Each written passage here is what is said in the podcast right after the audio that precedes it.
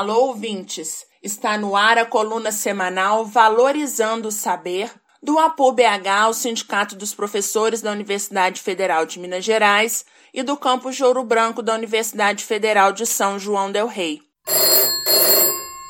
Você sabia que, de acordo com a OMS, pelo menos nove países estão desenvolvendo vacinas contra o novo coronavírus? A boa notícia é que três vacinas já estão na terceira etapa de testes, ou seja, podem ser experimentadas em um número maior de humanos, e são as do Reino Unido, China e Estados Unidos. Sim, eu fiquei sabendo e estou bem animada. Eu vi também que a UFMG vai testar uma dessas vacinas contra a Covid-19. Chamada de Coronavac, a vacina foi desenvolvida pela biofarmacêutica chinesa Sinovac Biotech. O Instituto Butantan de São Paulo é o responsável por coordenar os testes no Brasil.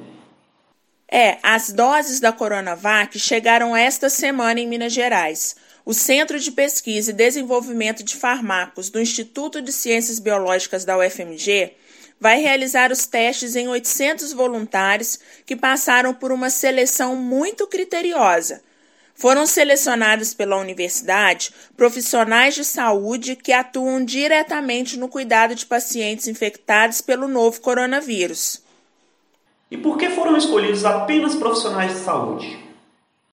Porque permite que os resultados dos testes saiam mais rápido e eles devem estar prontos em outubro.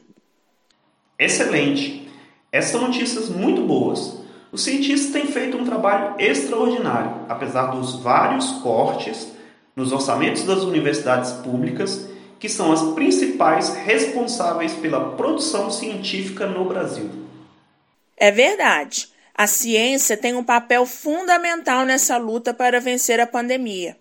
Apesar das dificuldades orçamentárias, a UFMG, por exemplo, está realizando 105 pesquisas sobre a Covid-19 e está desenvolvendo também uma vacina, que é inclusive reconhecida pela Organização Mundial de Saúde. E a ciência não é a única a sofrer com cortes. Por causa da PEC do teto de gastos, muito dinheiro deixou de ser investido em políticas sociais até a saúde foi afetada. 20 bilhões de reais deixaram de ser investidos no SUS. E são os brasileiros que perdem com isso, principalmente os mais pobres. Ainda mais agora que estamos vivendo uma pandemia. Isso é muito grave. Mesmo que a vacina seja descoberta, com um SUS enfraquecido, a população vai sofrer para ter acesso aos medicamentos e ao atendimento de qualidade. Concordo com você. O Brasil precisa de mais investimentos na ciência e na saúde pública. Em defesa da vida, é preciso revogar o teto de gastos. A política ultraliberal do governo Bolsonaro e Mourão coloca a vida de brasileiras e brasileiros em risco.